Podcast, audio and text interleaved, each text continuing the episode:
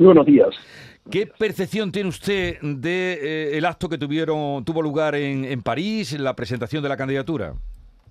Bueno, pues en primer lugar que vimos una buena y positiva impresión de colaboración institucional, el mensaje que acabáis de mencionar, la presencia de la ministra de Transporte, Movilidad y Agenda Urbana, eh, aquí en, Madrid, que también pues expuso el apoyo del gobierno español como natural, presidente de la Diputación Provincial de Málaga, y yo mismo eh, pues mostrábamos esa unión de los cuatro niveles administrativos eh, para conseguir que sea una exposición útil para, para el mundo, lo que planteamos, ¿no? Son retos importantísimos los que tenemos en el siglo XXI, de acumulación de población en ciudades, sobre todo en los países emergentes, y los retos de movilidad, de eficiencia energética, y también de eliminación inteligente de residuos, economía circular, deben de tener una respuesta adecuada para eh, salvar el planeta y a la propia humanidad, población. ¿no?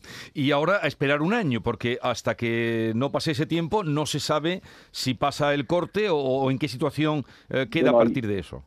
Sí, no, pero hay mientras tanto más, eh, más, más exámenes, ¿no? Más, hay más exámenes. un programa, sí, el mes próximo y presentar un programa de cooperación al desarrollo. Es importante facilitar la presencia de países con menos recursos en esta exposición internacional y sobre todo por el carácter didáctico y pedagógico que tiene nuestro proyecto de exposición, la matemática, ¿no?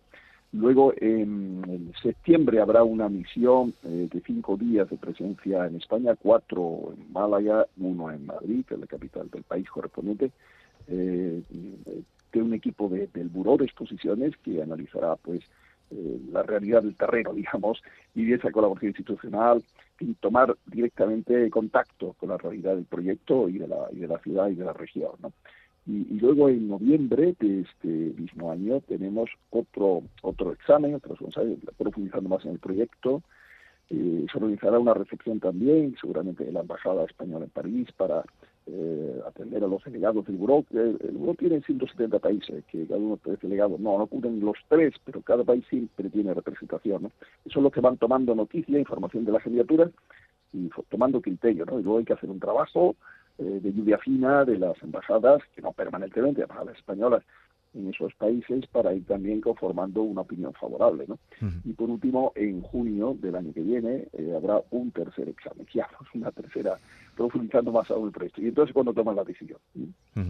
Pues nada, mucha suerte para todos esos pasos que vendrán en adelante y esperemos que la exposición internacional de 2027 la podamos celebrar todos en Málaga. Gracias, alcalde Francisco de la Tarde, eh, Francisco de la Torre, un saludo y buenos días. Muy buenos días a todos, un saludo muy cordial.